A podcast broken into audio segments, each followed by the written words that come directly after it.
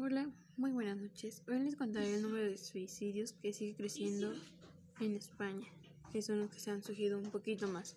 La web está especializada en psicología Infocop, que publicó la alarmante noticia del número de suicidios en España que aumentó en un 20% durante los últimos siete años. Este es el siguiente mensaje. El pasado mes de marzo, el Instituto Nacional de la Estadística, o sea, INE, publicó sus datos sobre defunciones según la causa de muerte del año 2014. Los resultados alertan de que el suicidio es la primera causa de la muerte no natural en nuestros países, por delante de los accidentes del tráfico.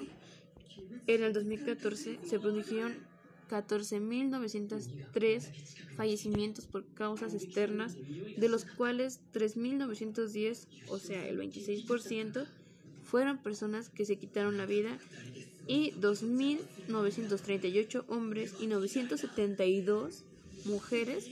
Estas cifras corresponden a una subida del 20% con respecto del año del 2007. Si se analizan los datos por franjas de edad, el mayor incremento de los suicidios corresponde a las personas que están en el entorno a los 50 años.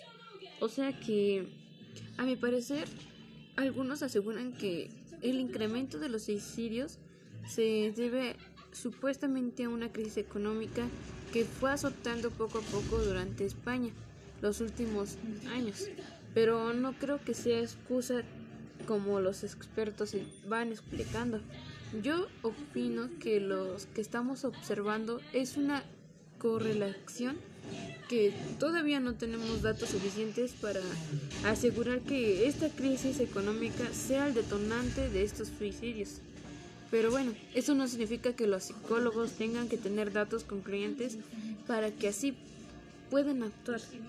Lo más importante ahora es que todo el cuerpo de los psicólogos españoles trabaje unido y en conjunto con otros especialistas de salud para así ofrecer planes eficaces de prevención que permitan reducir este importante problema de salud pública.